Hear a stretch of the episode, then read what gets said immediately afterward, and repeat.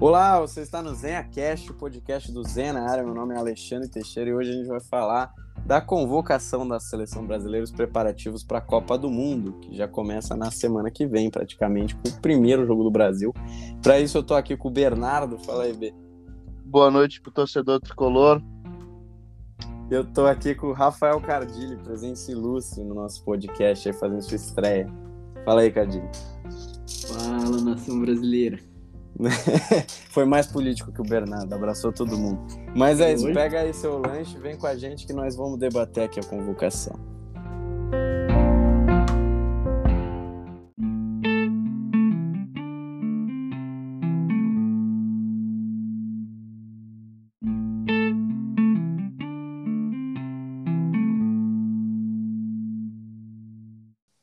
Bom, então para começar, vamos começar posição por posição vou puxar primeiro os goleiros. A gente vai debater se eram esses mesmos os merecedores da convocação, se tinha algum nome que faltou. Goleiros, Alisson do Liverpool, Ederson do Manchester City e o Everton do glorioso Palmeiras. É, Bernardo, você acha que tinha que ter entrado alguém aí que não foi? Ou são esses três mesmo? E aí? Não, eu, eu acho que, que não tem um goleiro melhor que o Everton para ser esse terceiro. E o Alisson e o Ederson são os dois goleiros dos dois melhores times do mundo, né? Hoje. Então, é, acho, acho, que não é muito discutível. Eu só acho que tinha que discutir qual que é o titular e qual que não é. Para mim, o, o, Ederson é mais goleiro que o, que o Alisson, até porque tem mais base, né? Mais é, escola. É, são goleiros diferentes também, né? E com os três goleiros têm características diferentes. Talvez seja interessante por conta disso também. E hum, acho que o que mais foi discutido nessa, pelo menos que eu ouvi na mídia, foi eventual presença do Cássio, né? Porque geralmente o terceiro goleiro é muito difícil dele participar da Copa do Mundo e algo do tipo, a não ser que aconteça uma catástrofe. Mas o Tite até ao decorrer desse ciclo, né, de 2019 para cá, ele convocou muito mais o Everton, participou com o Everton em algumas partidas e não sei o quê. Então, como ele é uma pessoa que tem um, um, sentimento interno de mérito, ele achou também, por consequência lógica das convocações passadas, chamar o Everton e não a fase do Cássio para a seleção. Né? Ainda levantou-se a hipótese do Cássio ser um goleiro mais consagrado, com mais estofo que o Everton, não sei o quê. Mas não dá, né? E para mim é unânime que tinha que ser o Everton. Não vejo muito espaço para o Cássio. Tudo bem que o terceiro goleiro, muito difícil de chegar a disputar uma partida, mas também por questões de merecimento. Acho que o Everton mais seguro nesses últimos anos de preparação do que o próprio Cássio mereceu essa vaga pela média de atuação. E você, Cartilha, você acha que faltou alguém? Cara, eu fiquei com medo do, do B falar o Rogério, mano. Ah, sim, do jeito que ele é clubista é difícil, né? Do jeito eu, que ele é clubista, é. eu achei que ele ia falar, o Rogério tinha que estar tá o Rogério tinha que estar tá aí. É, Cara, não, saído. eu não quero ver nem pintado de ouro esse maluco. que isso, hein, velho? Cara, eu, eu sou fãzaço do Alisson, mano. Tipo assim, é, eu, eu gosto do Ederson também, só que ele é muito. Cara, momento de risco, assim, velho tem, tem vários lances que, que dá um medinho, sabe? Concordo. Que ele, que, que, ele tá com a bola no pé, aí ele vai, vai dar um corte já com, com o 9 ou 10 do time adversário já em cima, velho. Você tá doido, velho. Aí, Copa do Mundo, eu acho que não, não dá pra dar uma dessa, tá ligado? É. A Alisson, pra mim, é... ele joga seguro. Sim. Faz a função bem, tá num, num time que ele, cara, já, já é grande no time dele, então não tem uhum. nem o que uhum. dizer, cara. Para mim, ele é o primeiro goleiro, com certeza. E logo depois o Ederson. É, então. E, e o Everton que... também tá ótimo também, né? É, nessa Copa acho que a gente tá bem servido de tudo. Mas uhum. nessas posições, assim, a gente pode debater uma coisa ou outra. Acho que a, que a gente vai tocar mais em termos de problema são as latera laterais, porque para mim, real das últimas Copas, talvez seja a pior média né, de laterais que a gente tem. Mas de resto, a gente está bem servido for olhar no retrospecto, nós temos três goleiros ali acima da média, dois uhum. deles em alto nível. E a questão do, do Alisson e do, Ever, do Ederson é você optar por qualidades diferentes, né? Os dois são muito completos, mas o Alisson realmente, eu concordo com vocês que vocês primaram pela regularidade. o Ederson, apesar de ser um goleiro fantástico, ele tem momentos realmente de desnível e tal, de, de algum problema muito grande. Até o próprio jogo com o Real Madrid, ele foi bastante criticado na última semifinal. Tem alguns gols ali que serão evitáveis, falha de posicionamento. Ele, apesar de ser muito talentoso com o pé, ele tem já outros momentos do Manchester City que ele errou essa primeira uh, bola, né, da saída da defesa, ocasionou também gols, então acho que pela regularidade o Alisson, é que o Alisson também teve momentos horríveis na, na, nesse último nesses últimos seis meses ele conseguiu dar uma recuperada também e conseguir voltar a ter grandes atuações, que ele teve problemas. Mas é isso, acho que a gente chega tranquilo para a Copa do Mundo em termos de goleiro e é, os melhores do melhor. mundo. Né? É, a gente tem entre os, entre os goleiros um dos melhores do mundo. Acho que fora ele, se for olhar os goleiros das seleções, para mim quem ganha é que a, a, Itália a gente não vai nem contar porque não está na Copa. E porque a, a, temporada do Donnarumma também, as temporadas do Donnarumma na, no PSG não são tão legais quanto eram no próprio Milan, mas acho que o Courtois somente, que tá para mim o um nível não, acima desses o Lorri é um, um, goleiro de altíssimo nível. Mas eu né, acho que ele tá abaixo desses dois aí. E acho que hoje o, o, o Neuer ou o Ter Stegen também, para mim, não, não estão no mesmo nível que esses caras. Ah, eu nunca sei o Ter Stegen essas coisas. Ele é bom goleiro, cara, mas eu, tipo, se eu fosse tirar no, no cara ou coroa, eu escolhia o Alisson, por exemplo. Não, com certeza. Não tem nem como. Ele foi e... muito bom. Eu acho que na época que o Neymar tava lá, ele tava muito bem, velho. É. Eles estavam é. bem, mas, cara, depois caiu muito de produção. É, é o Neymar o... saiu, não tem muito tempo. O Barcelona tem vários problemas, né, nos últimos tempos, não, aí não é, resolveu muita total. coisa. Principalmente problema fiscal. Mas. É, Aquele então... Dembélé lá é muito, muito superestimado. Para mim é um Marcos Guilherme um pouco mais habilidoso no drible. É, ele teve muito problema no começo, né? Principalmente o Dembélé que foi convocado pela França, mas ele tem melhorado. Se for pegar os números dele, são bem mais interessantes nessa temporada, mas eu acho que ele vai ficar também marcado nessa última temporada, que foi uma temporada que ele começou a jogar melhor, mas o Barcelona em termos europeus, né, de competições europeias que disputou, não teve um grande sucesso, cara, na fase de grupos, por exemplo, da Champions League, que era grande expectativa. Ah, tava no grupo da morte, tava.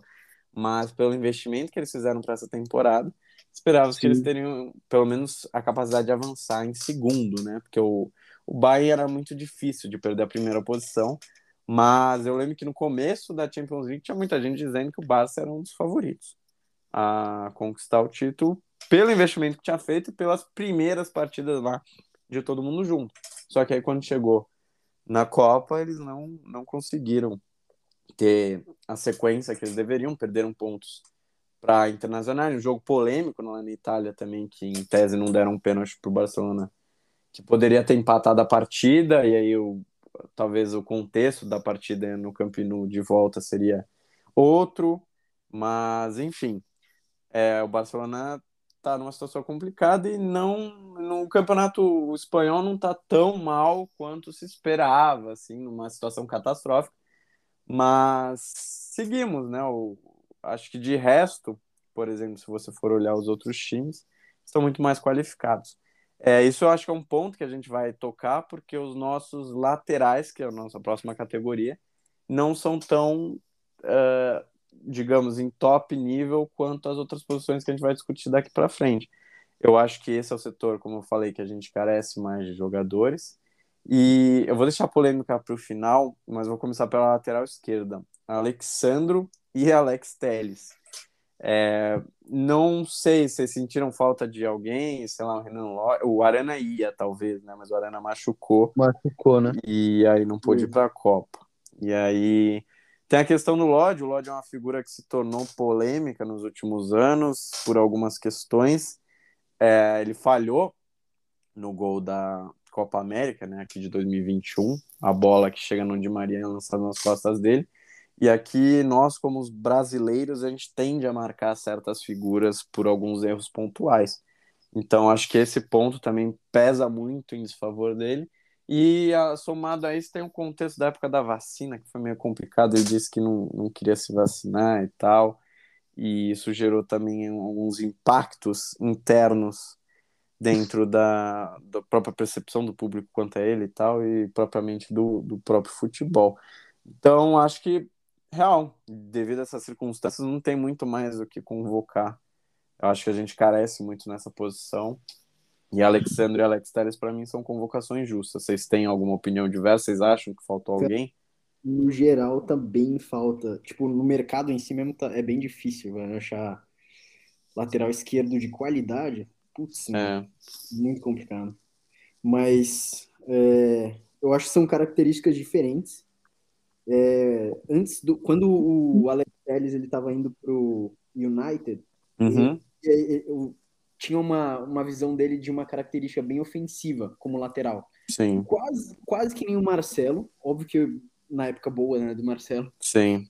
É, não tão habilidoso, mas ele ainda criava as jogadas no, no, lado, no lado esquerdo do campo, né? Sim. E aí já o, o Alexandre, ele, é, ele é um cara um pouco mais, é, vamos dizer assim, reservado na, Sim. Na ele sabe? Então ele joga um pouco seguro nessa situação. Então são características diferentes. Eu acho que vai depender muito do, do jeito que você vai querer é, colocar ali no, no campo em si. Você quer, quer ser um pouco mais agressivo, talvez para ajudar, ele pode, pode optar pelo Alex Telles. Uhum. Ou se ele uhum. quer ser um pouco mais seguro, só colocar o, o Alexandre, né?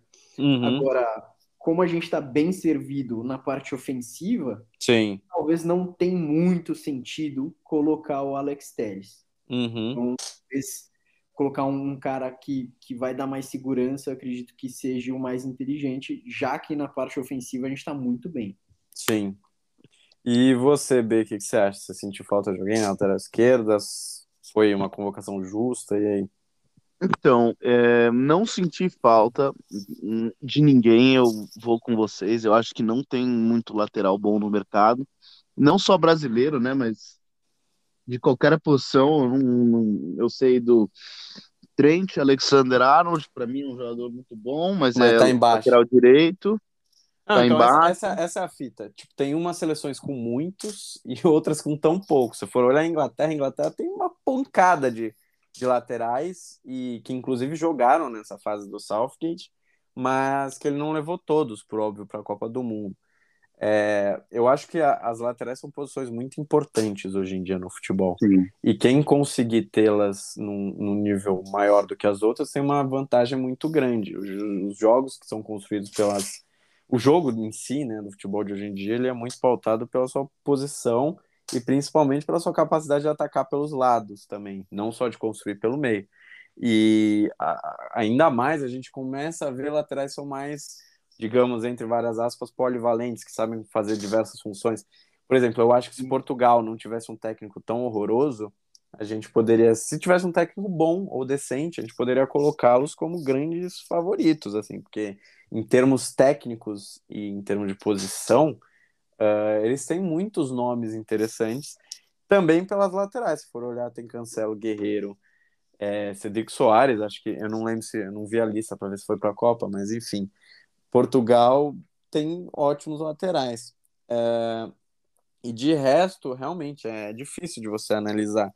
Mas é aquilo que eu acho. O Brasil, tudo bem que em termos históricos a gente está com laterais bem abaixo do normal, mas são caras que, ao meu ver, são nota 6, assim, pelo menos os titulares. Eu acho que o, Tite, por exemplo, a gente não discutiu a lateral direito, mas eu acho que ele vai ser mais conservador e vai de Danilo Alexandre. Ponto. E e aí ele vai deixar a magia mesmo mais para frente. Acho que não vai inovar muito na lateral. O máximo que ele pode fazer é puxar realmente, depois, quando a gente for discutir, um defensor ou algo do tipo. Mas que acho difícil, porque ele não tem feito muito, muitos testes dessa forma nesses, é, nessas competições, nem nas eliminatórias, nem na Copa América, nem nesses amistosos. Ele, ele usou esse tipo de configuração, então é difícil de saber.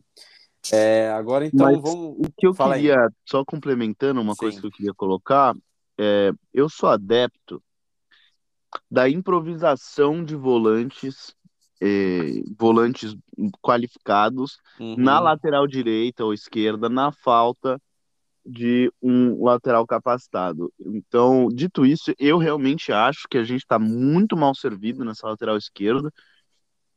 Acho que assim posso até estar tá sendo clubista, mas eu não acho nenhum desses dois jogadores melhores que o Wellington. Hum. E o hum. Wellington, para mim, não é tudo isso. E, é, e a gente tem tanto clubista. o Fabinho, tanto o Fabinho quanto o Éder Militão já jogaram de lateral, né? O Fabinho, Sim. se eu não me engano, ele era lateral no, no, no Mônaco.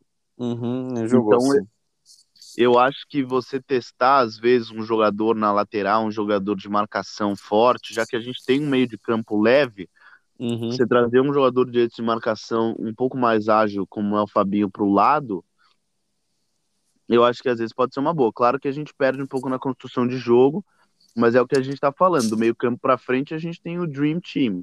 É o time que é. você quer montar no Brasfoot. Sim. É, então, eu sou mais adepto de você montar um time com base no seu adversário. Acho que, principalmente numa Copa do Mundo, que é uma competição de tiro rápido, que você tem um tempo também para estudar as outras seleções, eu acho que seria interessante você ter uma forma para atacar e para defender com base no seu adversário. E com isso, lá na frente, o Brasil tem, a gente vai discutir, mas o Brasil tem diversas armas para isso, e acho que na defesa a gente poderia também pensar dessa forma. E a, a depender do, do, estilo de jogo do adversário, você pode ter uma marcação mais cerrada, você pode colocar um, um, um cara que é um volante na lateral direita e tal, para fazer, para fechar no meio, ou eventualmente puxar até um zagueiro, né, no caso do Militão, para jogar na lateral direita, fazer uma saída com três atrás quando você tiver com a bola, uh, que é o que o Abel Ferreira costumava fazer no Palmeiras. Enfim, você tem diversas oportunidades, acho que querendo ou não, o material humano do, do Brasil continua sendo superior da média das outras seleções. Então, acho que com capacidade de estudo e tática, principalmente, você consegue montar um time diferente para cada ocasião e com base no, no seu adversário. É, agora, então, acho que a gente pode passar para a lateral direita, né, que é a grande polêmica aqui da convocação. Amém que a polêmica da convocação foi só um uhum. reserva, né? Não foi ninguém que a gente acha que vai realmente estrelar o time titular. Mas o Tite convocou Danilo e Daniel Alves.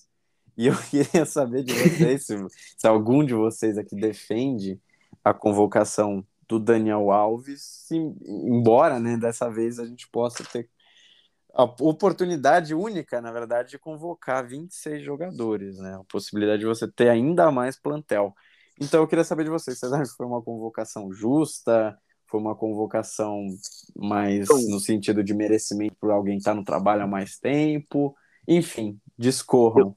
Eu, acho que eu tenho lugar de fala para falar do Daniel Alves. Como São Paulino iludido? Como São Paulino, não, e não só isso, como tá. pagante do salário do Daniel Alves, né? Verdade. Porque eu frequento praticamente todos os jogos São Paulo eu pago meu ingresso e boa parte desse dinheiro o São Paulo usa para pagar o salário do Daniel Alves. Perfeito. É, sobre o Daniel Alves, eu vou repetir o nome dele várias vezes porque realmente é chocante. Ele jogava no São Paulo, já saiu do São Paulo há bastante tempo. Depois disso, ele já jogou no Barcelona de novo e no Pumas do México, Sim. no qual ele não joga mais porque o México, o, o, o time não conseguiu se, se classificar para a próxima fase do campeonato. É, ele treina no Barcelona B, acho que hoje em dia. Isso. Quando ele chegou, ele começou a jogar de lateral no São Paulo. O São Paulo foi jogar um, algum jogo contra o time do Apodi.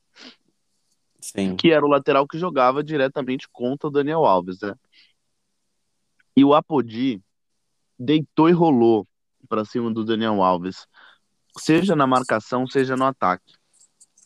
E o Apodi é só um dos vários jogadores que enfrentaram São Paulo e fizeram um gol pelo lado direito do São Paulo que o Daniel Alves é um cara que perdeu muita velocidade, muito tempo de reação.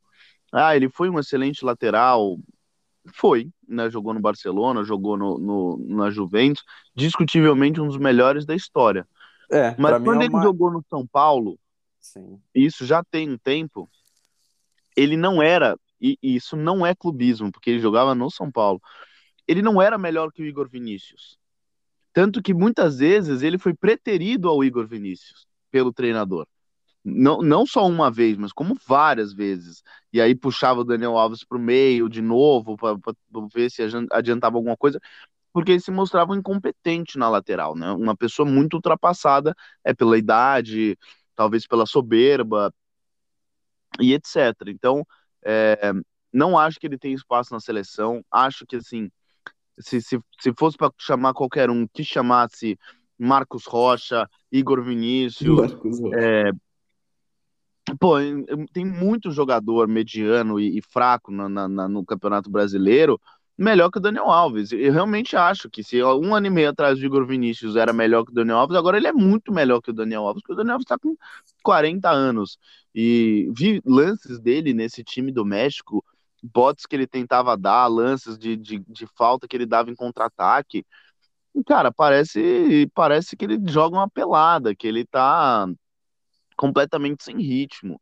Então, assim, eu acho que se, se, pra, se se botar o Daniel Alves de titular em algum jogo, o Tite, acho que é para chamar os caminhoneiros e parar a estrada, parar tudo, parar o Brasil. Total, velho. Exigir a demissão imediata do Tite, se não termina nem o jogo. Manda o presidente ligar para ele e falar, mano, sinto muito. Entendeu? Não, não tem como, velho. E você, Cadilha, o que, que você achou? Cara, eu, eu gostei muito do, do Dani já há muito tempo, velho. Muito tempo. Cara, a história dele é incontestável. O é, cara não é o, tem como, maior ganhador do futebol, sabe? Para mim, ele, por muito tempo, ele já foi o melhor lateral direito do mundo. Sim. Isso Sim. Sem, sem dúvida, não tem Sim. como tirar isso dele, velho. Do Brasil é o maior lateral direito do século. Sim, pra total, mim, não duvidava. Pra mim, ele, é, ele tá bast... tecnicamente, no auge, ele tava bem acima do Cafu, inclusive. Totalmente, velho. Só que, cara, hoje não tem Exato. como levar ele é, como assistente, velho. Não tem como, velho. É, então essa... ficou nesse vem vai com o problema de São Paulo, aí foi pro Barça, aí teve ele ficou um tempo sem treinar, velho. Ficou, cara, nisso aí, velho, o jogador ele perde ritmo, não tem como, velho. Não tem Sim. como.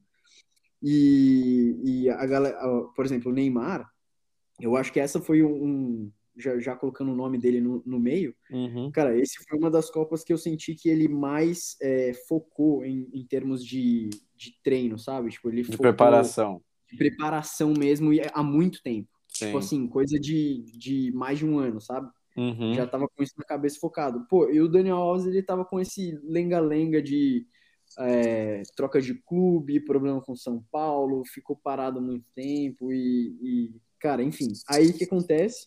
Chega no treino, ele vai batendo um por um ali, no, dando baixa aí no time brasileiro Cara, tirando as peças do Tite, cara, foi a maior cagada, velho. Eu, eu acho que foi assim, é, queimou um espaço, véio. queimou Sim. uma vaga aí que podia ser qualquer um. Pode ser defensor, pode ser qualquer lugar, velho. É, então, eu acho que eu tenho uma opinião um pouco diferente. Eu acho que quando você pode convocar 26 jogadores, você pode se dar o luxo de fazer uma coisa ou outra. O Deschamps, por exemplo, que é o treinador da França, acabou convocando inicialmente 25 jogadores, nem utilizou as 26 uh, oportunidades, né? Uhum. A França é o capítulo à parte, que enfim ainda está com uma crise entre os seus jogadores, acabou de perder provavelmente para a Copa em Cunco, então que é mais um desfalque, uh, graças a Deus. Mas do Brasil em si, quando eu acho que quando você tem 26 jogadores e tendo jogadores que a gente já sabia que o Tite tinha em mente, que podem ocupar eventualmente a lateral direita, se ele quiser fazer um outro tipo de jogo e não quiser usar o Danilo ou não puder usar o Danilo, eu acho que ele pode se dar o luxo de levar um cara que, segundo ele, deve ser, enfim, ter uma certa amizade, ou pelo menos uh, uma proximidade maior com o Tite. Segundo o Tite, talvez seja até, entre várias, várias gigantes aspas, bom de grupo. E mais outra questão que eu vi na internet e principalmente nos ditos comentaristas é que se o Tite quisesse mesmo levar o Daniel Alves, que ele abrisse mão de alguém da comissão técnica para não uh, perder alguém realmente dentro de campo, né? Poder levar um outro lateral direito de origem, um outro jogador de outra posição, que é interessante, mas pouqui, eu achava que era pouquíssimo provável de eventualmente acontecer de fato. falaram que fariam com o Felipe Luiz, né? Teve Sim. um boato de que o Felipe Luiz ia como parte da comissão técnica. Sim. E, e é isso. E eu vi, por exemplo, essa 26 posição né, da equipe que acabou indo para o Daniel Alves.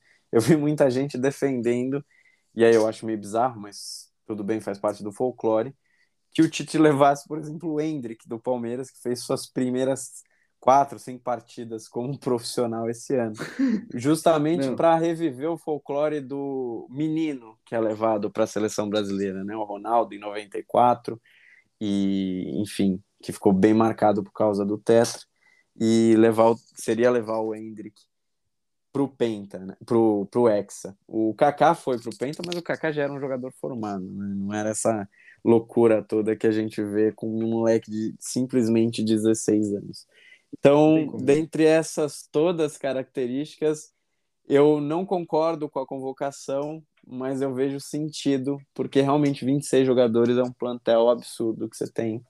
E agora com cinco substituições também é mais interessante, mas mesmo assim, pelo plantel que ele tem, pela capacidade dos jogadores, dos, dos outros jogadores de meio campo, de poderem auxiliar, eventualmente jogarem na lateral direita, vejo sentido, pelo menos na lógica do Tite, de levar o Daniel. Não concordo, mas também não acho uma abominação. É, e é a maior polêmica dessa convocação, então tá ótimo. A maior polêmica da convocação para a Copa do Mundo de 2022 é um reserva da lateral direita. A gente já teve o, o, o principal centroavante como sendo a polêmica em 2002, inclusive a maioria daqueles que se manifestaram não queriam Ronaldo na seleção brasileira. Deu no que deu, né? O Ronaldo foi literalmente o melhor jogador do campeonato. Mas, enfim, não acho que o, o, o Daniel Alves vai fazer a mesma coisa, vai calar a boca dos críticos. Acho que nem sequer vai entrar em campo. Mas. O cara é suplente, né? É, tipo, tá feito já. Então seguimos como, com o Daniel Alves. Esperemos que ele não entre em campo. Agora partindo então para os defensores, né, os zagueiros. Marquinhos Paris Saint-Germain, Thiago Silva do Chelsea, Éder Militão Real Madrid e Bremer da Juventus. Acho que a maior polêmica dos três lá de cima, como a gente já discutiu, acho que estavam 100% confirmados e o quarto zagueiro era uma incógnita, levantaram algumas hipóteses. Vocês levariam alguém do Brasil? Sentiram falta de alguém ou o Bremer é uma convocação justa? É, pô, eu eu não conheço muito esse Bremer. É, vi ele jogar eu fui ver um jogo da Juventus, é, não sei, tem uns, uns, dois meses, ele virou titular, foi agora, né, que ele se transferiu para É, ele foi contratado, exatamente. É, então, eu não, eu não conheço muito bem ele, imagino que ele não vai ser titular, que a dupla vai ser Marquinhos e Militão. Eu não, não sei se foge disso. Eu acho que vai ser Marquinhos e Thiago Silva. A não ser é que o Thiago mesmo? Silva dê, dê muito chabu, acho que a vaga é dele. Cara, eu Quem eu acho que não deveria é, ser titular, ou né, acho que a convocação dele é discutível, é o, o, o Thiago Silva. Caraca. É, eu, pode me chamar de corneta, mas eu nunca vou esquecer é, o fatídico dia do Thiago Silva virando as costas. Ah, vocês ainda e... vivem desse fantasma. Ainda vivo desse fantasma. Acho Entendi. que ele, a idade dele é muito avançado, apesar de eu, eu, realmente acho ele um dos melhores zagueiros de todos os tempos. Sim, ele é um absurdo. Mas eu acho eu acho que isso marcou muito. Acho que o Militão tá pedindo passagem e o Marquinhos hoje é indiscutível é, o melhor zagueiro o, o melhor zagueiro brasileiro que, que, que temos. Mas eu, eu, realmente tinha esquecido que o Tite opta muito por jogar com o Thiago Silva, mas a minha, a minha escalação teria o Éder Militão como titular. E você, Cadilho? Cara, é, eu também a respeito do, do Bremer, eu também não tenho uma opinião 100% formada dele, porque eu não conheço muito bem ele ainda. Uhum. O futebol dele em si. Mas como eu também sei que ele não é a primeira opção do, do, do Tite, ele vai ser um cara bem suplentão ali mesmo, vai, ser, vai abraçar o Daniel Alves. cara, é, eu concordo com o B é, na questão do, do Thiago Silva, mas eu acho que é mais pelo fato dele estar tá com uma idade bem avançada, sabe? Tipo assim, o cara joga bem, eu, eu respeito total também a, a participação dele no Chelsea, cara. Eu, eu acho que ele foi muito, foi um, um pilar ali para o Chelsea. Sim mas eu ainda prefiro. Eu acho que teria, teria que dar passagem ali pro Militão, cara. Do Marquinhos e o Militão. Eu acho que Marquinhos joga seguro, uh, idade assim boa ainda. Só que o Thiagão, ele tá com 38, velho. 38. 38. E é isso, cara, né? Eu acho que Militão. É isso, ah. mano. Foi mal. Militão... Não, é, é só isso, mano. Militão, Ederson, Casemiro e Anthony são quatro jogadores com uma base, uma escola que nenhum outro jogador da seleção tem. Lá vem. Não, é, é, é, desculpa, Ah, o desculpa. clubismo dele. É Ah, Cotia, de é, é o pai juvenal. Então eu acho que assim, se você não tem uma base, você tem quatro jogadores formados pelo São Paulo e você não usa esses quatro jogadores na, na seleção, na- no time titular, tem um problema aí. O Tite é corintiano, né? Até outro dia a gente via. Paulinho de titular na seleção, Renato Augusto. Isso, Como é esperança. Não, você adorava o Paulinho.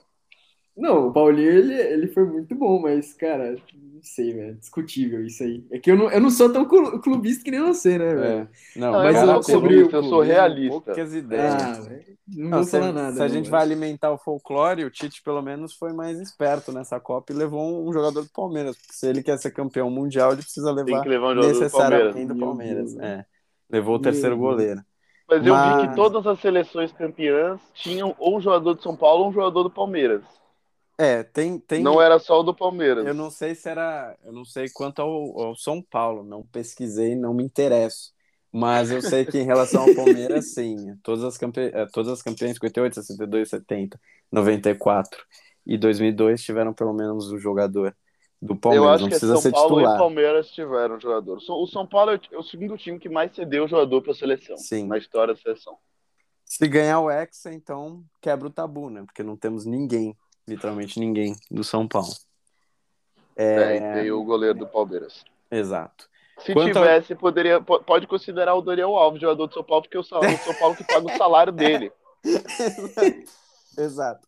Na verdade, acho que o São Paulo, que é o provedor do Daniel Alves, mas o São Paulo tá na relação ali de, de, de subordinação, né? Acho que o Daniel Alves hoje é senhor do São Paulo. Acho que a, relação Não mais. um pouco. Era só quando ele mandava no São Paulo que o, que o presidente entregou ele a chave do, do cofre para ele e ele contratou o treinador, que o resto é história, né? Sim, Com a contratação daquele treinador. Que hoje muitos defendem na seleção brasileira, né? também. Muitas pessoas que não devem torcer para São Paulo, Santos ou Fluminense. Não, Fluminense talvez, porque eu trabalhei no Fluminense até, até então é. Hoje, né? Esse trabalho. Exato, exato, exato. Mas voltando para a questão do Thiago Silva, eu discordo dos dois. Para mim, ele é titularíssimo da seleção brasileira, mesmo com 38 anos. É, ok, é discutível a questão da idade, acho correta a discussão, até porque no Chelsea é, ele tem jogado já nessas últimas temporadas em um sistema diferente. Ele geralmente é o sobra, então ele não tem que ficar perseguindo ninguém e tal, uma posição um pouco mais centrada. É uma pro- profissão que privilegia também os atributos técnicos que ele tem, e se ser, como o Bernardo falou, um dos maiores defensores, pelo menos dessa última geração. Então, eu iria do Thiago Silva, apesar da idade, justamente pela qualidade defensiva que ele tem, que para mim os outros zagueiros, o Militão acho um pouco estabanado, e o Bremer, nenhum deles chega perto da condição que o Thiago Silva tem. Cara, o aí- Militão, o Militão foi, desde o Lugano, e olha que o Lugano não era né, de um nível altíssimo, o melhor zagueiro que eu vi jogar no São Paulo. Mas E ele jogou o quê? tempo? 12 jogos. Exatamente. 12 jogos. Mas Jogou assim, de foram lateral 12, ainda. Jogou algum. Não, mas como lateral também foi incrível. O Éder Militão podia jogar em qualquer posição. De volante ele jogava. De atacante. Ele, ele tecnicamente, ele pode ser estabanado também, ainda tem, sei lá, 22, 23 Sim. anos. Deus, né? Ainda vai melhorar muito, mas ele é muito acima Cara, da média. tá Tanto ligado? que em, em um ano depois que ele surgiu do- no São Paulo, ele já estava no Real Madrid. Passou seis Sim. meses no Porto, se eu não me engano. Contra, foi titular, contratado para o Real Madrid e hoje em dia é titular do Real Madrid. Sim, Na mas época- a, a na- minha, minha, meu argumento é o seguinte: entre o Éder Militão e o Thiago Silva, para mim não tem muita discussão. O Thiago Sim, Silva, ainda com 38 anos, para mim é muito superior.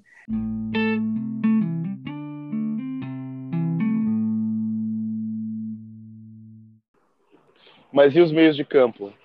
É, então, agora partindo para o meio-campo, né? Vamos analisar os meio-campistas também. é Tem uma certa polêmica, mas acho que uma peça ou outra são discutíveis. Vamos começar Casemiro, atualmente no Manchester United, Fred, Manchester United, Fabinho, Liverpool, Bruno Guimarães no Newcastle, Lucas Paquetá, West Ham e Everton Ribeiro do Flamengo. Eu sei que tem, o sei que tem muita gente que questiona o Fred na seleção, então acho que ele vai ser o ponto mais polêmico. Ah, do que o Tite vem testando, ou veio nessas últimas fases, o Douglas Luiz não foi convocado. E eu não sei se vocês levariam alguém do Brasil, se vocês não enxergam alguém que esteja atuando aqui com nível capaz de integrar os meio-campistas da seleção. Não sei, eu queria começar com o Cardilli dessa vez. O que você acha dessa convocação? Faltou alguém? Você cortaria alguém que foi? Cara, é... se fosse para cortar alguém, seria o Fred, velho. Uhum. Vou logo no Fred. Mano, eu não curto o futebol dele. Para mim, é... ele é um cara muito pipoqueiro. Sim. Pipoqueiro. Eu lembro que eu tava vendo um jogo que tava, tava ele e o Paquetá no meio e o Neymar tava, tava sempre armando, sempre armando, sempre armando. Uhum. O cara sempre quebrava, velho. Sempre que- quebrava o lance. Então, tipo assim, é, eu acho que ele é um cara volátil também no sentido de, tipo, momentos muito bons ele, ele dá, faz a diferença no jogo. E aí Uhum. chega em outros jogos que não, não, não vai tão bem. Então, tipo assim, meio campista tem que ser constante também. Sim. É, é tenso. Então, de todos aqui, o, mai- o, o melhor em questão de constância pra mim é o Casemiro. E Fato. o cara é um pitbull, tá ligado? Uhum. É, ele pra mim é um cara que tem que estar lá. Eu sei que ele teve alguns problemas lá no United com, com o técnico. não- o técnico não usou muito ele, mas mesmo assim, cara, não tem outro que faz a funça que Sim. de meio campista.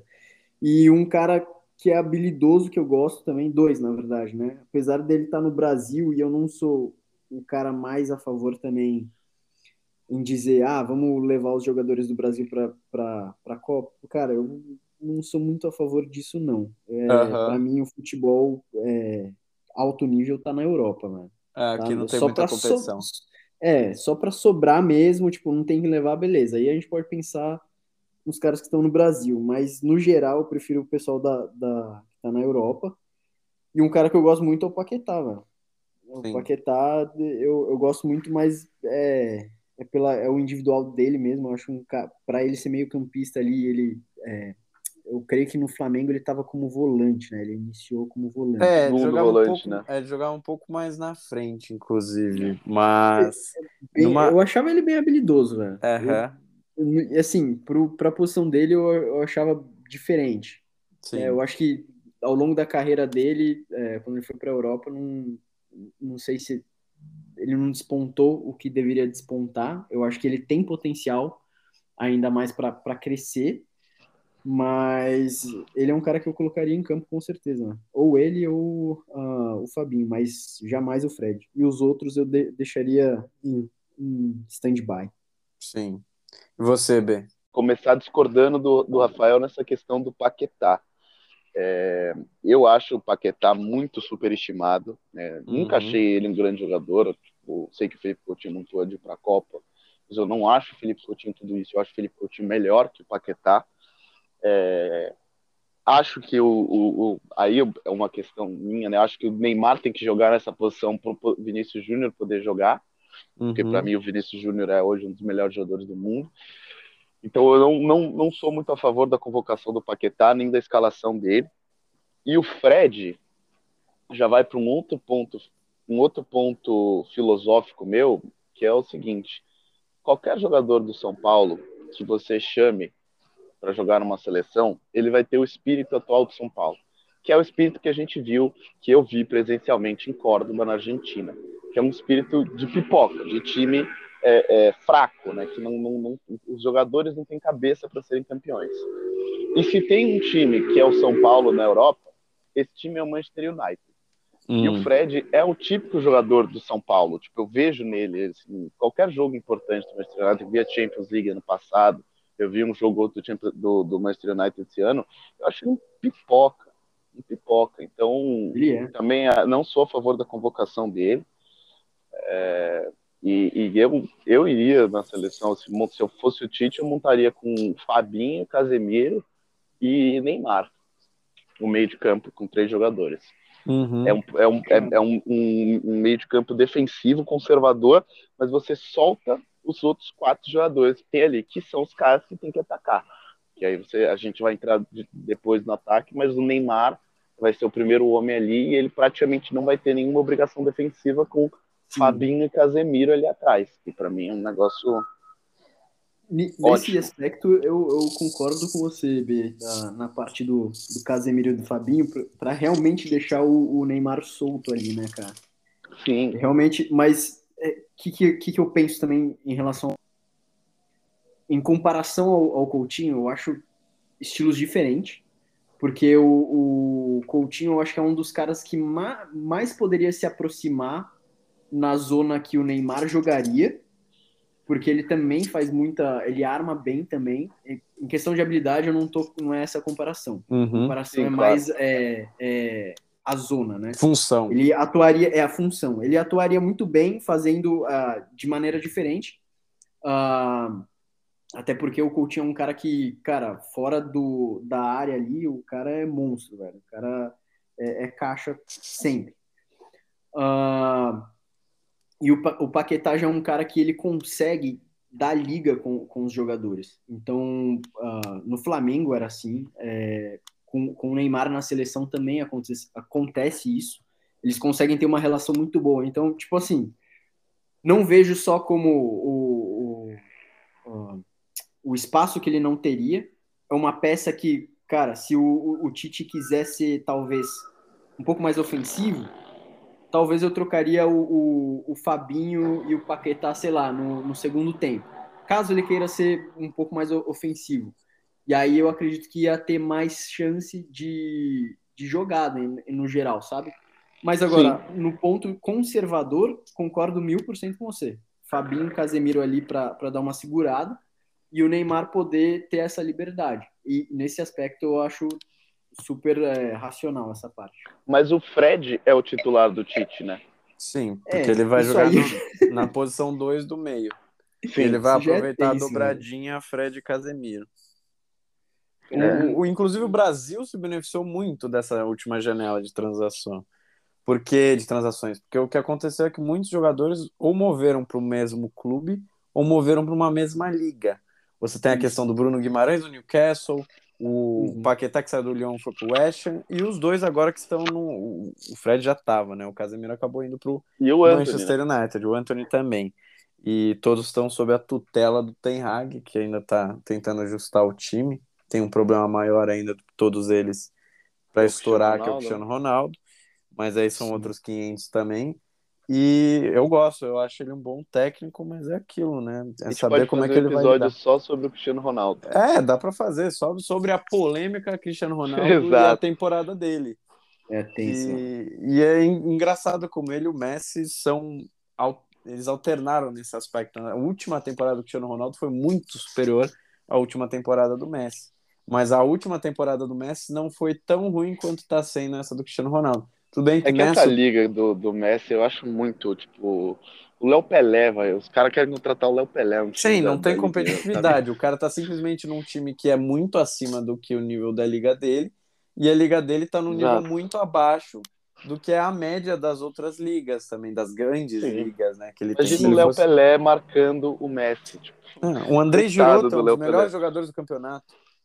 O André Giroto não conseguia jogar no Palmeiras. E, enfim. Então, é realmente tem como, difícil é, essas questões em paralelo, a questão do Messi e Cristiano Ronaldo. Tem que ser debatido em episódio. E Apartado. deixa eu, deixa eu perguntar uma coisa pra você, Panda. Você é, assiste jogo do West Ham? Ou você, porque eu, sinceramente, voltando pra essa questão Lucas Paquetá, eu não assisto. Eu assisto Premier League, né? Mas eu não, não sou assíduo. Hoje em dia eu também não tenho mais tempo. Eu assistia tudo antigamente. Hoje em dia eu já não tenho mais tempo para ficar realmente assistindo jogo por jogo. Mas quando tem na TV, eu costumo dar uma pincelada. E a questão do, do Lucas Paquetá, eu não tô acompanhando muito, assim, para também te falar, puta, tá jogando tal jeito ou tal jeito. Mas quem eu tenho acompanhado um pouco mais é o Bruno Guimarães, porque o Bruno Guimarães está jogando mais e está sendo uma peça fundamental do Newcastle, que está surpreendendo na Premier League. Está tá fazendo terceiro, jus né? ao, aham, ao investimento. Está com uma campanha até então bem sólida e o Bruno Guimarães é um dos melhores jogadores do campeonato na posição dele Sim, é, que é dentro segundo das volante, né? limitações do time, sim. Então, eu acho que ele poderia ser testado, sim.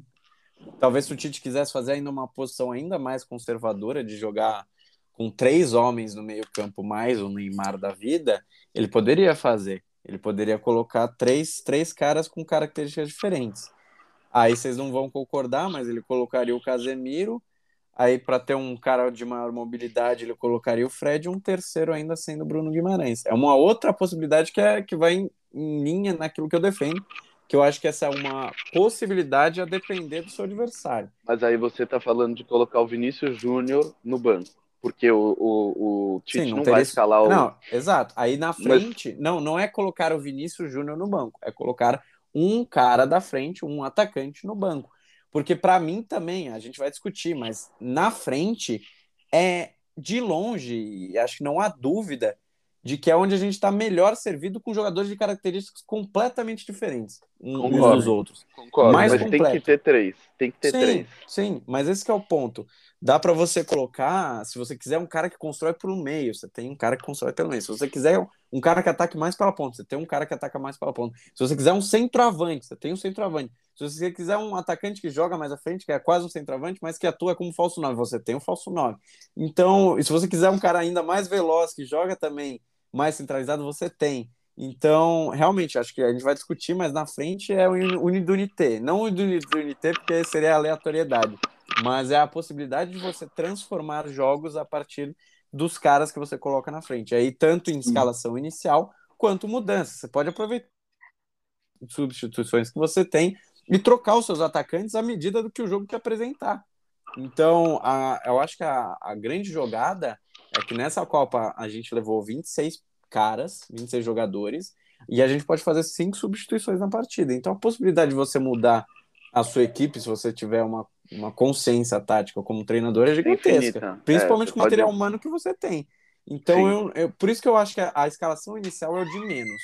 A, escala, a escalação inicial é, é interessante, a gente Não tenta acho. aqui moldar o nosso time, mas eu acho que o que vale é a partir do momento que o jogo está posto e você entende como a partida vai desenvolver. E aí você altera X, altera B, altera Z e ver por onde você vai atacar, por onde você tem que defender, onde seu time está um pouco mais vulnerável. É óbvio que você tem que ter uma planta, você tem que ter um time base. Mas como eu sou adepto da teoria que você monta, principalmente uma competição de tiro curto, o seu time com base uh, no seu adversário, eu acho que as trocas e a possibilidade e as possibilidades são maiores. Mas... Mano, mas o time base tem que envolver, tem que envolver é, é Neymar, como é o nome dele, Vinícius Júnior e Fabinho. É, quer mas dizer, não Casemiro. vai ser. O time base é o último time que o, o Tite apresentou uh, no último amistoso, que provavelmente é o time que pega a Sérvia.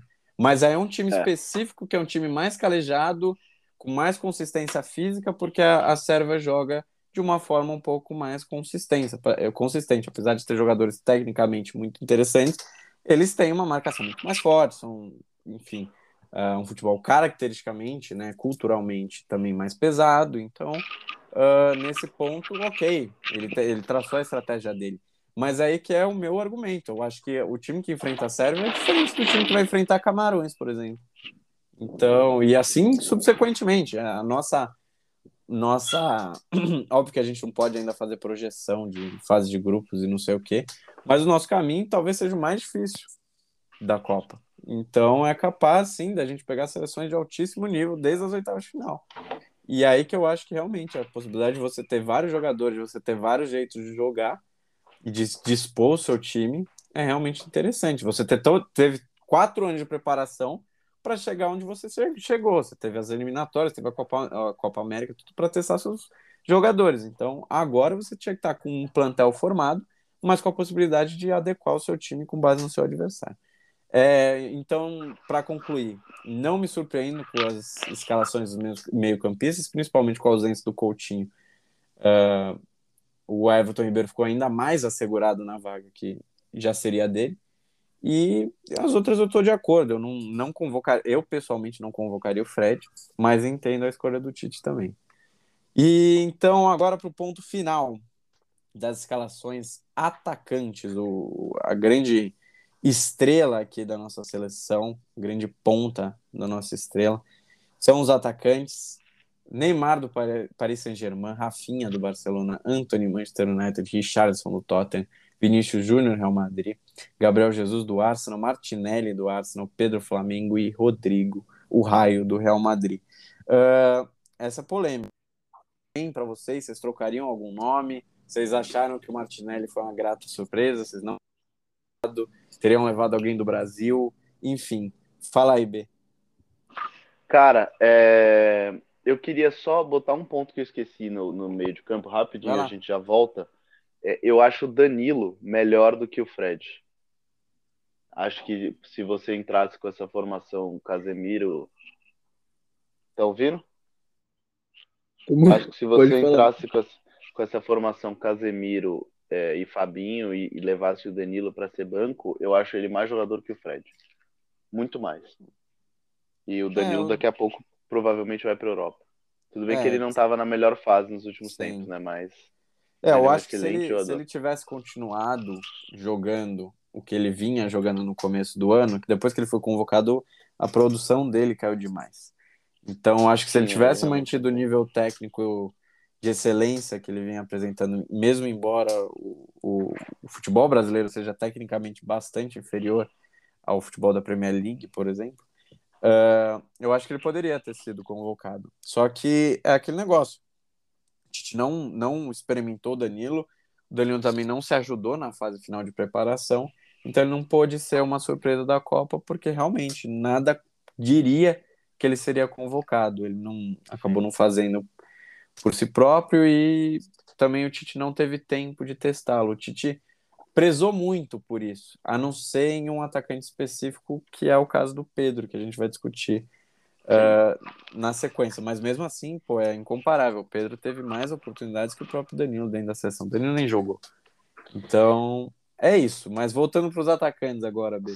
Sobre os alguém... atacantes, sim. Eu acho que o Pedro não é melhor que o Firmino.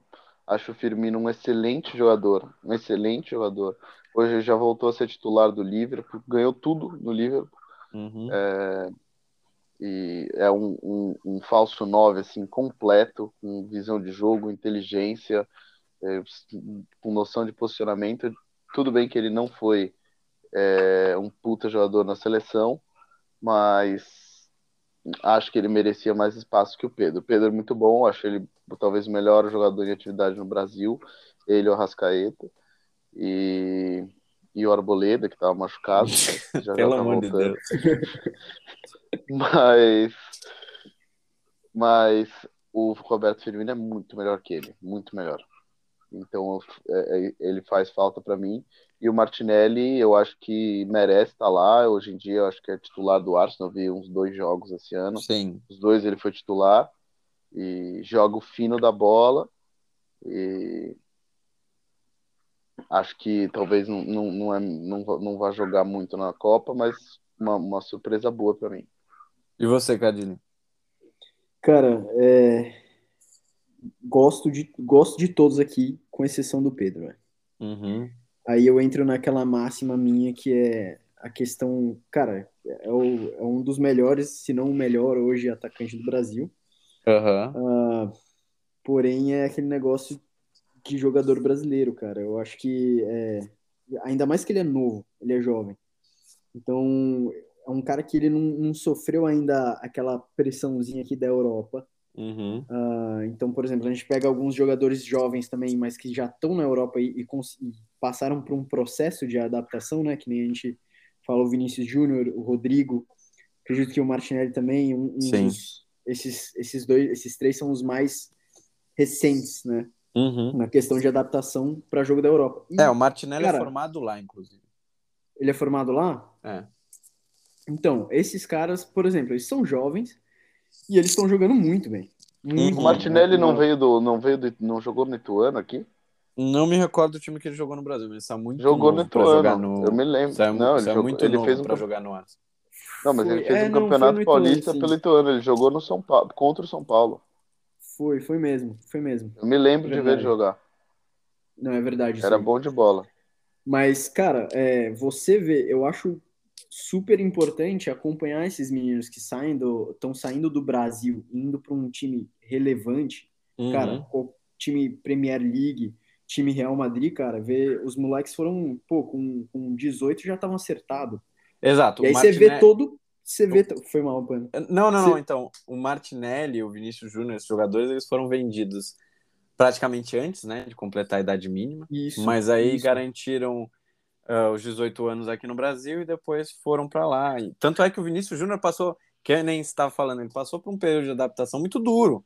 Ele era foi. muito questionado, porque ele foi uma transação que realmente foi. impactou e tal, e ele começou a jogar no Real Madrid, teve diversos problemas, principalmente foi, na questão da finalização, enfim, são questões que ele começou a melhorar e tal, não desistiu. Exato. Ele foi muito criticado. O Martinelli um pouco menos também, porque ele tá num clube literalmente o Vinícius Júnior está no maior clube do mundo. Então, quando você é uma promessa do maior clube do mundo, a pressão é uhum. diferente uhum. do que quando você joga no Arsenal. Não, o Vinícius Júnior Mas... não tá no São Paulo. o cara não Mas... tem como. O cara a gente tá então... aqui com um cara com um louco, né? Um cara que não tem sanidade aqui discutindo. Não, não tem. Não tem nem como. É. Não tem nem como. O cara tá Mas tá no mundo o... da lua. O processo do Vinícius Júnior é, foi, foi é, uma, é o mais interessante de todos aqui, cara, porque uhum. a gente viu, foi um processo duro, mas o cara levantou a cabeça, bateu no peito e vambora. Sim. Tanto que, uh, na época, acho que logo em seguida veio o Rodrigo, o Rodrigo chegou a despontar um pouco mais que ele, uhum. só que ele continuou trabalhando. Eu lembro que o, o Rodrigo, quando, quando, ele começou a jogar no Real Madrid, eu falei, cara, esse moleque vai destruir. E realmente, Sim. Rodrigo destruiu uhum. e destrói ainda. Quando ele entra em campo, ele faz diferença. Sim. Mas o processo legal do, do, do Vinícius Júnior é o, é o que muita gente esperava, por exemplo, que muita gente reclamou, foi do Gabigol. Sim. Muita gente falou, cara, Gabigol tem que ir, porque o cara foi o cara, é, o melhor jogador fez do gol na final. fez uhum. gol na final, mas, pô, cara, se você pegar um pouco do histórico do, do Gabigol, pô, ele teve a chance de ir pra Europa, jogar na Europa, ter aquele período né, de adaptação Sim. dolorido. Só que o cara fraquejou, tanto que ele voltou. Então, tipo assim, se a gente falar, é, colocar o, o, Pedro nessa ótica, eu acho que é, ele ainda não sentiu o, o, como é jogar com jogadores né, alto nível mesmo. Uh, jogador internacional que é nível Europa, né? Então, uhum. eu acho meio. É, eu acho que ele não vai ter muita participação na Copa né? Uhum. Mas é, talvez o Firmino seria um cara mais experiente na vaga dele. Então, uhum. por, pelo fato dele jogar no Liverpool, que é um baita clube, relevantíssimo, seria para mim tem mais sentido ter um Firmino da vida do que Pedro ou Gabigol, que para mim não tinha nem que discutir. E o Gabriel Martinelli também, ele tá indo muito bem no, no, no Arsenal. No Arsenal. Né? Uhum. Temporada dele, temporada dele é começaram muito bem, não, Sim. total. O Arsenal em geral e, é. e, ele em si também tá, tá muito bem. Então não tem nem o que discutir, cara. Agora é aquilo que você falou, Panda. É, tá muito é, versátil, dá para fazer vários esquemas táticos Sim. aqui com essa com a parte ofensiva, porque são características realmente diferentes. Uhum. Então eu, eu entregaria, eu colocaria os caras que é, fazem muita diferença em pouco tempo. Sim. No, dentro do jogo. Então eu colocaria muito Colocaria muito o Rodrigo, eu acho que vocês não vão concordar, mas para mim é um cara que ele faz extremamente. Cara desponta muito o jogo, velho. Eu gosto dele. Muito o jogo. Eu acho ele eu, eu, né? eu também acho. Tipo, totalmente diferente. Muita gente comparou ele com o Neymar tal, mas estilo é outra totalmente diferente. Né? total, total. Mas o cara faz a função, velho. Então é isso que é importante, cara. E, e ele, é, ele é bom, ele é muito bem na direita e muito bem na esquerda. Uhum. Então, eu acho que ele não, não, não seria ideal na, na ponta esquerda. Uhum. Acho que é preferível na direita, como já é no normal, recorrente ali no Real Madrid. Uhum. Mas se precisar, tem também, né? Então, Sim. cara, vai muito do Tite. Muito do Tite nessa parte aí de, do que ele vai precisar, mas para mim eu colocaria o Rodrigo, de alguma forma encaixaria ele ali na, na ponta direita, em vez de uh, Anthony e quem mais a gente tem? O Rafinha também. Sim. Eu prefiro o Rodrigo ainda muito mais do que os dois. Anthony é, tem que ser titular. Eu concordo, mas em termos agora para, enfim, tentar concentrar alguns pontos que vocês levantaram que eu queria debater. Vou começar primeiro questão do Pedro. Uh, a posição, principalmente olhando o elenco e a capacidade de você levar 26 jogadores, para mim tá claro que o Tite queria levar um 9 fixo. E para levar um 9 fixo, eu acho que nesse ponto ele descartou o Firmino para essa posição específica dentro do plantel dele. Acho que os favoritos dessa vaga, e que devem ter disputado até o final, foi o Pedro e o Matheus Cunha. O Matheus Cunha, inclusive, tinha sido chamado algumas vezes, mas o futebolzinho do Matheus Cunha também não o ajudou nesses últimos tempos. Enfim, tá deplorável a situação do homem É, lá. cara não joga nada. É, eu não, eu não teria levado nem na bala, mas enfim, eu acho como, que né? eles dois disputaram por disputavam essa vaga. Ah, agora, questão Gabigol. Gabigol, é, o Cardilli citou o propósito e principalmente a transformação desses jogadores novos que foram do Brasil para lá e, enfim, deram super certo porque amadureceram e entenderam o processo das coisas. E concordo com ele quando ele fala que o Gabigol não entendeu esse processo. Isso fica visível pelo número de partidas, pelo número de brigas e o número de cartões que ele recebeu.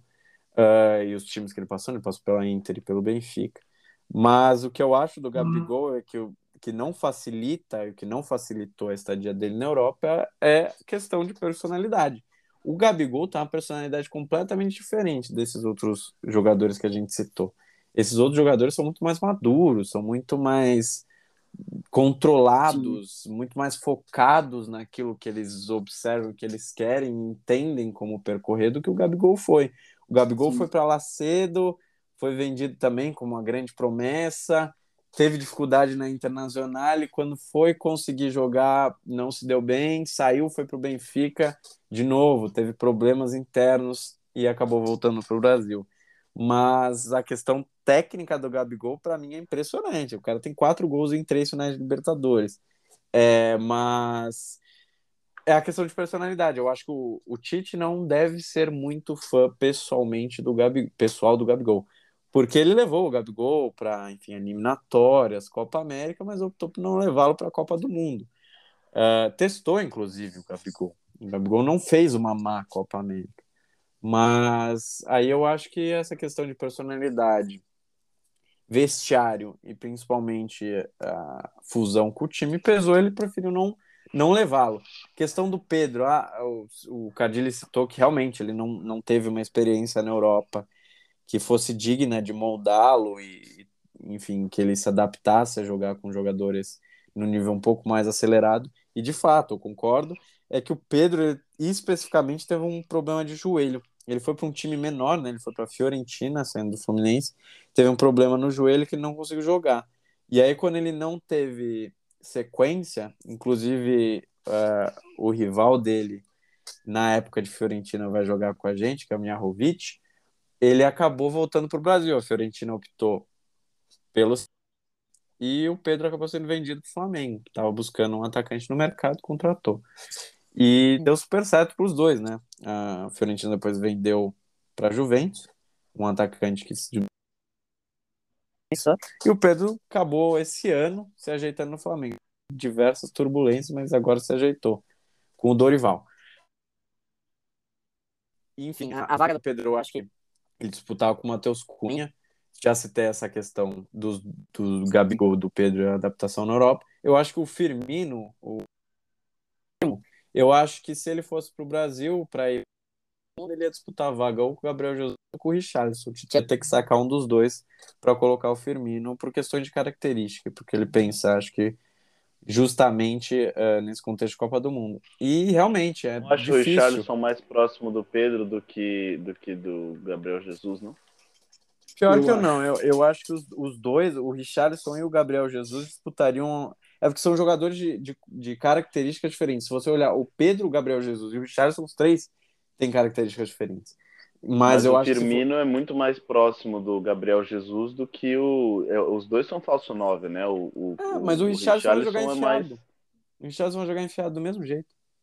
Eu acho que o Richarlison no time do Tite ele vai jogar assim como ele vem jogando, muito mais próximo da área e tal, do que ele do que a gente pensava que ele jogava na ponta e tal, não sei. Eu acho que ele vai jogar mais centralizado. É, eu acho que vai E- ser isso mesmo. Num, o Richarlison, ele, E o mim, ele Richarlison é muito mais ponta, velho. Mas É, exato. E essa, ele esse é o ponto. acho que aí. quem fosse rodar por temporada, né, por aquilo que eles desempenham nos clubes, acho que seria o Richarlison. Que hoje, no momento atual, está mais embaixo. Só que o Richarlison é um jogador de confiança do Tite. O Richarlison não vai sair. E é um cara que na seleção responde muito bem. Então, difícil contestar a convocação do Ixanso. O Gabriel Jesus é uma questão que o, a gente, o Tite já trouxe da última Copa. Estava esperando uma oportunidade realmente para convocá-lo. O Gabriel Jesus, nesse começo de temporada, no, no, já vinha de uma temporada ok no Manchester City, agora no Arsenal, realmente está num time mais ajustado, tem mostrado um outro tipo de futebol também. Então é difícil, porque você tem 26 jogadores, o, o Tite convocou nove atacantes, a gente está discutindo coisas que poderiam ter acontecido justamente por conta do nosso plantel, que é realmente muito bom lá na frente. A gente tem muitos jogadores de características diferentes.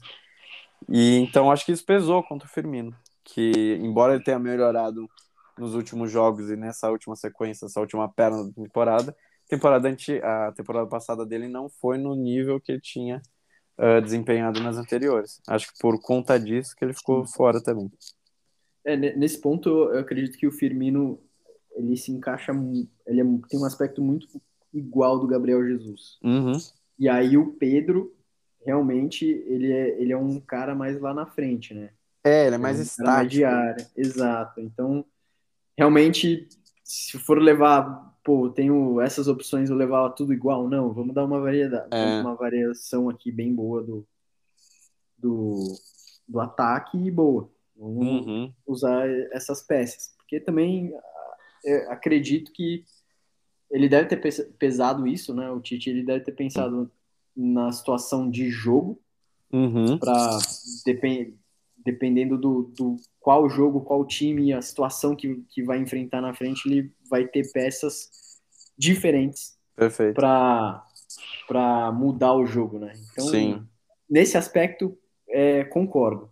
Uhum. Só, só, tenho aquela, aquela situação que realmente eu não.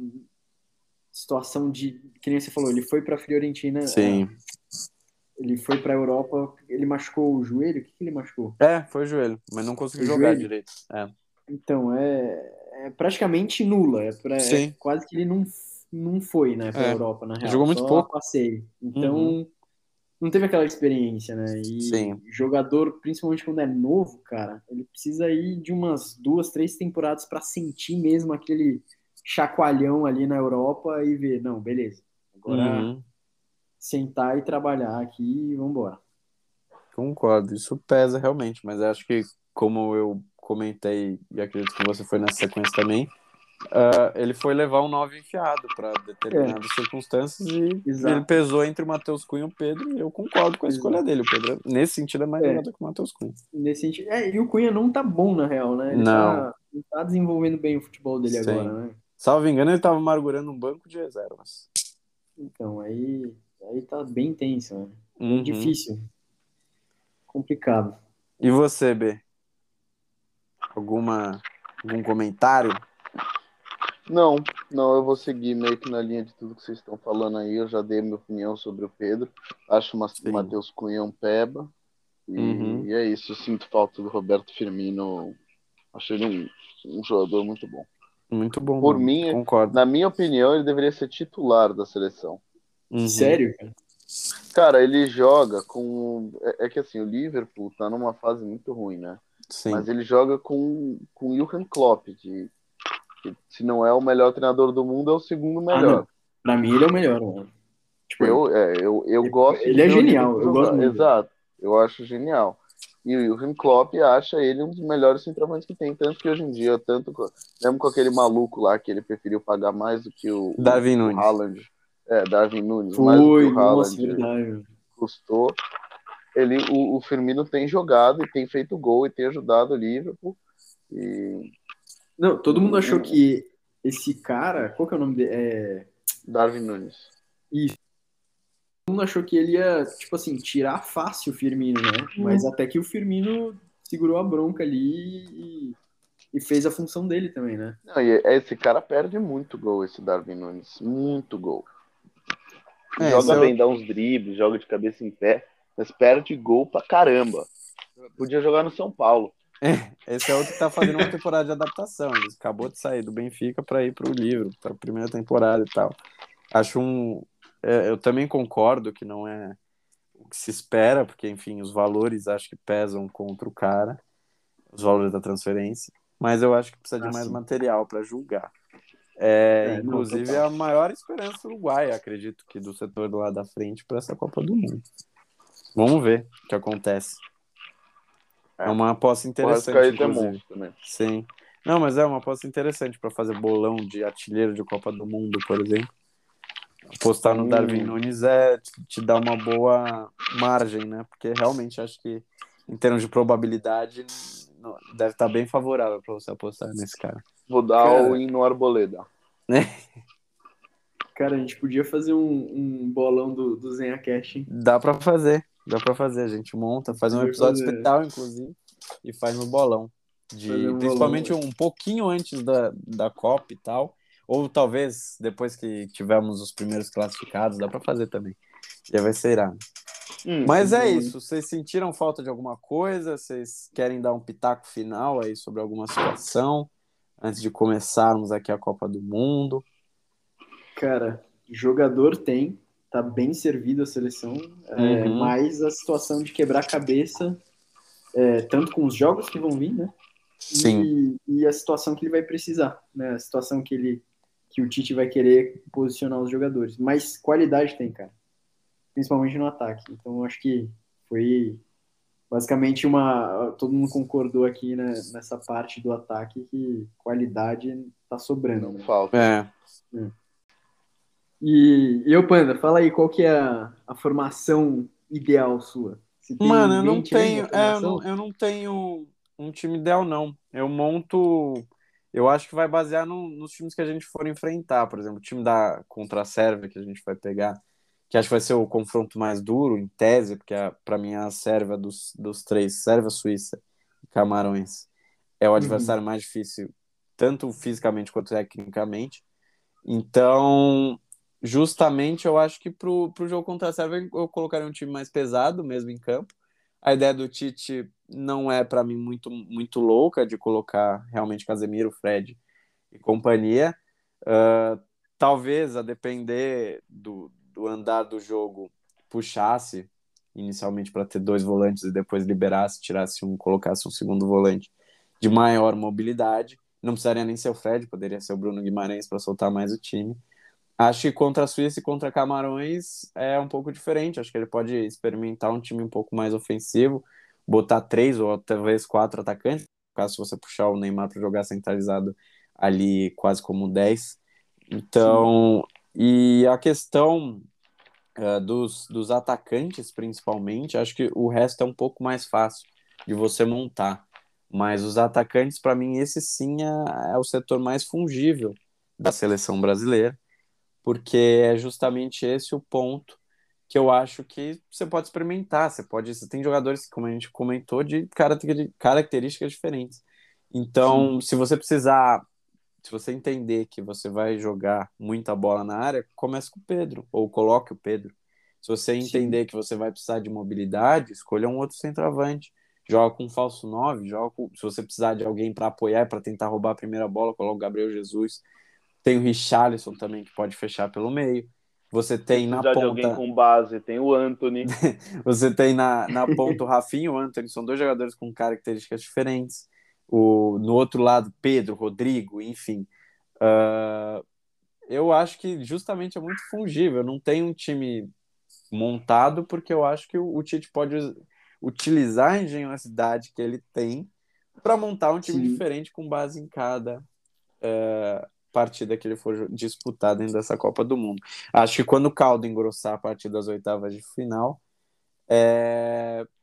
acho que realmente a coisa vai esquentar e a gente vai conseguir ter um pouco mais do vislumbre se nós vamos ser campeões ou não, se essa seleção vai aguentar ou não, porque é muito difícil, 90 minutos tudo pode acontecer e você tem que ter um time muito bem preparado.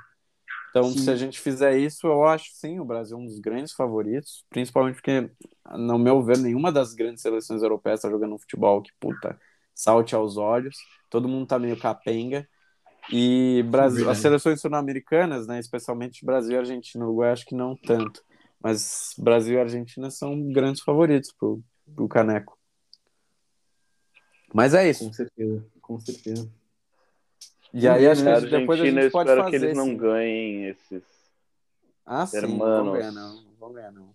Torcer Hermanos. contra. Agora um carinha que é bom, o Janko, Janko, Vlakovic, aliás. É, o atacante da, Vlahovic é muito bom. O Vlahovic da Sérvia, que tá na O Juventus. que joga no Napoli. Ah, no quem é, o- Juventus. qual- Não, quem é Juventus. aquele cara que joga no Napoli? Qual que é a. É o... Ah, eu esque... Georgino, é de- da Geórgia. Esqueci o nome dele. É, um É nome muito não. estranho. É, é Lazio. com Curte. K, acho. É Kurchivenska, não sei o que. É, eu não O sei nem cara joga pronunciar muito. o nome dele. É. Sim, Não Então- importa, né? O cara joga É. fino. sim. O Kvaratskhelia, eu não sei se pronunciar o nome dele. É. Ele é muito bola, não. Graças a Deus não vai ser uma pedra no nosso sapato. É. Mas então é isso, rapaziada. O ZenhaCast de primeira edição aí de convocação e os caminhos da seleção brasileira vai ficando por aqui. A gente vai voltar com mais episódios durante a Copa do Mundo, justamente porque, enfim, não perderemos a cobertura dessa competição. E aí eu convido vocês dois de novo a participar dos próximos episódios. Vamos tentar montar um esquema bacana e cobrir o maior evento de futebol e, para mim, o melhor evento do esporte em geral. É, eu me despeço de vocês. Falou, Cadilho, falou, B. Voltem sempre. Tamo junto. Boa valeu, noite, galera. Valeu,